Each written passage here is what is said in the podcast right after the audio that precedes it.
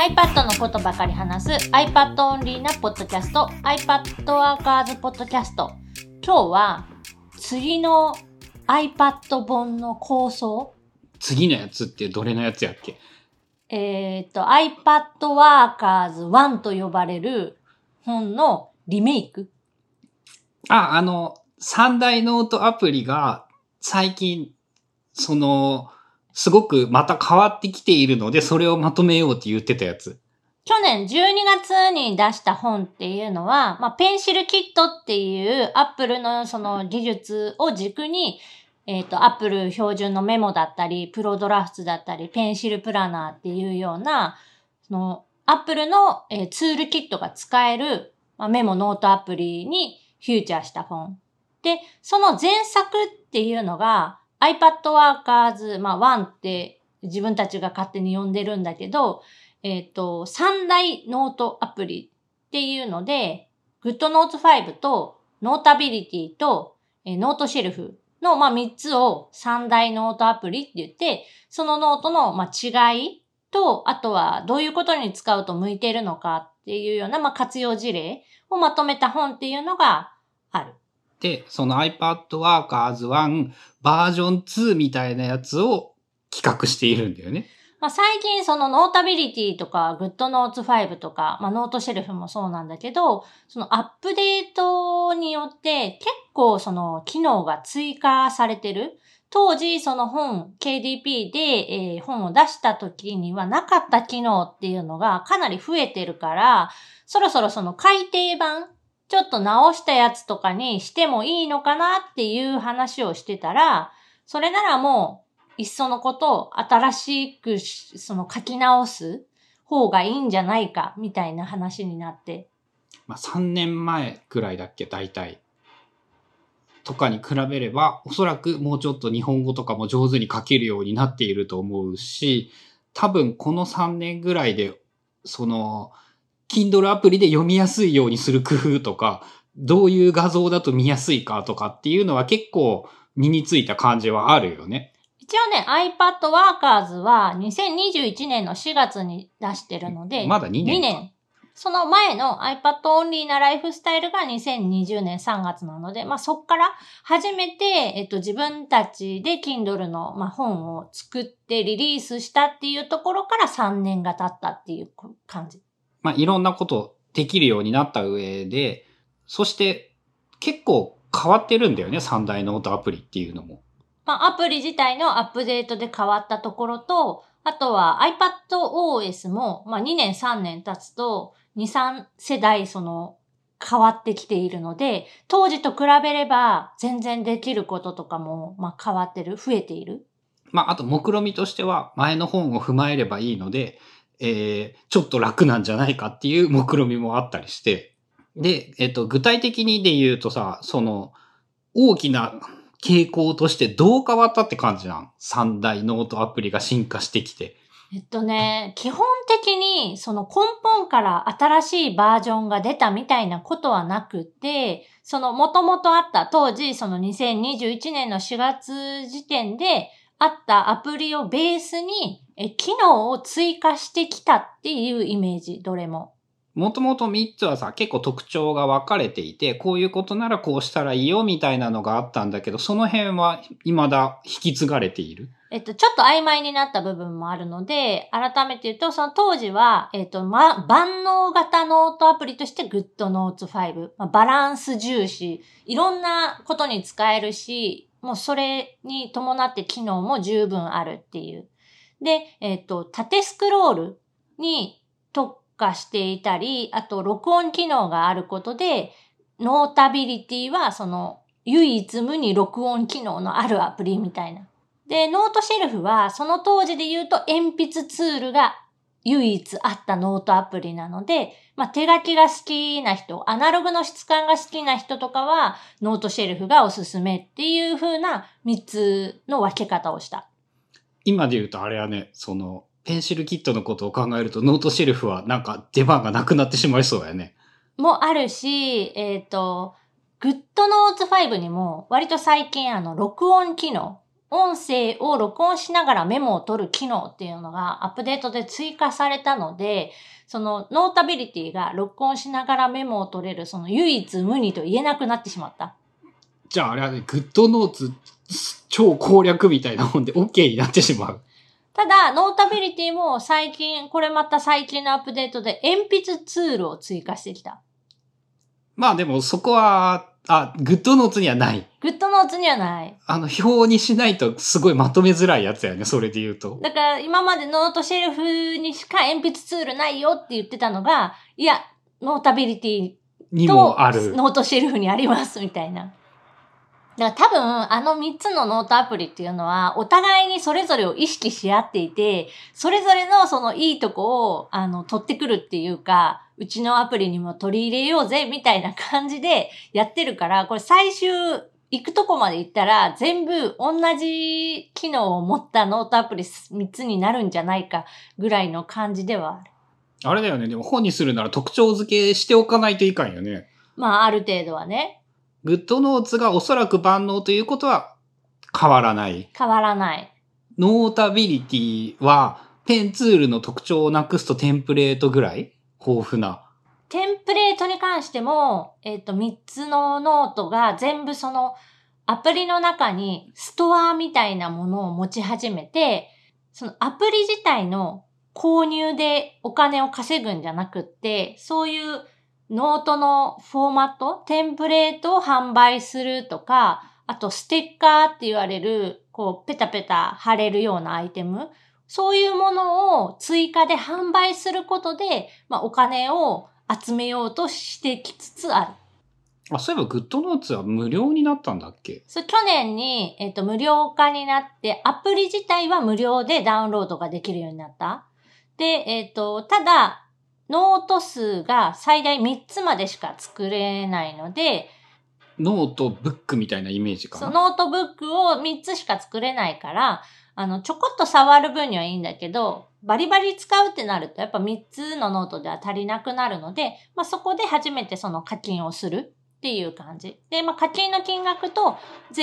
以前のそのアプリを買う金額っていうのが同じ金額だから、その、お試し版っていうようなイメージかな？今まで、あの、いきなり買うか買わないか、お金を払うか払わないかで、払わないと試すことすらできなかったところに、えっと、無料アプリを無料化することによって試せるようになった状態。 GoodNotes は無料でお試しができるようになった。 Noteshelf、Notability とかは、確か Notability もアプリ自体はもう無料化になっていて、その代わりあのサブスクリプションタイプで年いくら払うととかっていう感じになってたと思う。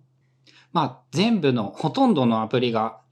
あれなんかな？やっぱ定期的にお金がかかるものにもうなってきているのかな？それで言うと GoodNotes は貴重なのか？まあ、未だに、えっ、と、そのアプリ内課金といえど、一回買えばずっと使えるっていう風な感じなので、かなり良心的ではあると。あとやっぱあの課題は Noteshelf さんの出番をどうするかっていうことだと思うんですけど。そうね、 Noteshelf に関しては、その、めちゃくちゃ目玉なアップデートっていうのが今パッと思いつかなくって、ダメか、脱落か。細々したアップデートはもちろんあったので、使い心地自体は上がっているんだけど、こう、なんか飛び抜けてすごい機能が追加されたみたいなのは今んとこないかな。まああとはじゃあ、その、ちょっと三大ノートアプリ以外の選択肢として、他になんか良さげなノートアプリみたいなのってあるの？えっ、と、ちょっと特殊な話になるかもしれないけど、その PDF を編集加工するという意味で、 Flexcil っていう、まあ、ノートアプリだったり、えっと、春菜さんが好きなあの、 MarginNote 3っていうようなノートアプリは、まあちょっとその候補として入れてもいいんじゃないかなっていう感じはする。あれかな？三大ノートアプリという切り口をやめてしまった方がいいかなそれで言うと。うん、どういう切り口にするかなんかまあ、もともと思っていたのは三大アプリを復活、今改めてどうなっているかだったんだけれども、そういう話を聞くと、なんて言うんだろう。えっ、と、 PencilKit 的なものを除いた、えっ、と、広義のノートアプリで、こんなことができる、こんな使い方ができる。まあでもあれだよね。それで言うと、やっぱ、今回の iPad Workers 2後編みたいなイメージか。あれは、だか PencilKit を軸に集めたノートアプリの紹介になってたので、えっと、その、まあ、例えば GoodNotes 5 Notability、 Noteshelf、あと、まあ、さっき挙げたやつでも、えっと、 Flexcil は、ペンシルキットではない、その独自のペンツールをアプリ内でこう開発して使っているっていうノートアプリなので、えっと、それで、まあ、住み分けというか、ペンシルキットか、そうじゃないかみたいな分け方は簡単にできそう。あと Amazon でさ、あの、表を作って本の比較とかできるじゃん？あれで違いを示しやすいよね。ペンシルキット対応アプリがこっちで、ノート、その他のノートアプリがこっちでってどういうことが、こっちの方にはどういうことが書いてあって、こっちの方にはどういうことが書いてありますっていう表を見せれば、えー両方読んでもらえる。そうだね。まあ、その、基本は PencilKit の方が、いろんなアプリ間でこう行き来がしやすい。で、そうじゃない、非 PencilKit のノートアプリっていうのは、それぞれにその、ちょっとと特化した感じのものが多いので、その特化したところにフューチャーしてあげれば、なんか良さそうな感じはする。だね。だから前作を踏まえた話というのをちょっと最初の方に含めておいて、その、まあ、ペンシルキット系のものが万能度が高いツールだとすれば、もうちょっと専門性が高いという言い方でいいのかな。っていうノートアプリがまだいっぱいあって、そいつらのその特徴とどういうことに使えるかっていうのをまとめますっていう風にすればいいのかな。まあ、ペンシルキット対応のアプリが、春菜が個人的にすごいそのペンシルキットの鉛筆ツールの書き心地が好きで、すごい気に入っていて、で、かつ、その、複数のアプリ間で対応しているアプリ同士だったら、その行き来ができるっていうところが、まあ魅力があるので、えっ、と、まあ最近はそのペンシルキットのアプリばっかり使っているんだけど、でもその人によっては、まあ、ペンシルキットのツールが肌に合わないとか、うんやっぱりそのページ概念のあるものっていうのがペンシルキットアプリの中では少ないというか弱いので、まあそういうところでは割と差別化はできそうかな。そのタイプによってこっちがおすすめ、こっちがおすすめっていうのは言いやすいかな。ああ、そういう、そういうのも欲しいかも。なんか春菜が得意そう、そういうさ、この、こういう人にはこういうのがいいですグラフみたいなよくあるやつ。うん。だから単純にその PDF を読み込んで、その読み込んだ PDF に何かするっていうようなことを考えると、その前、えっと、この間、その12月に出した iPad Workers の2の本には答えになるものがないよね。そう、ない。で、んなぜかというと、そういうアプリがそもそもやっぱない、少ないから。まあ、ゼロではないんだけど、えっと、その、おすすめできるレベルになってないみたいな。なんかすごい挙動が不安定でとか、なんか動いたり動かなかったりみたいな、そういうところがあるので、まああんまりその、大々的に超おすすめアプリですみたいなことが言えないから、まあ上げてない。まあ今後出てくるかもしれないけど、現状はそういうページを編集するとか、えっ、と、まあ、PDF、読み込んだ PDF になんかこう、追加でこうする、切り抜いてなんかするみたいなことを考えるのであれば、えーペンシルキットじゃないアプリもその対象にすると、かなりそのおすすめできるアプリが増える。言い方によっては、よりビジネス的な用途に特化していくというニュアンスにもなるのかな。そうだね。使用ケースとしては割とそのビジネスライク、スタディライクになるかも。あ、いいじゃん。そのビジネスライク、スタディライクはちょっといけるんじゃないかな。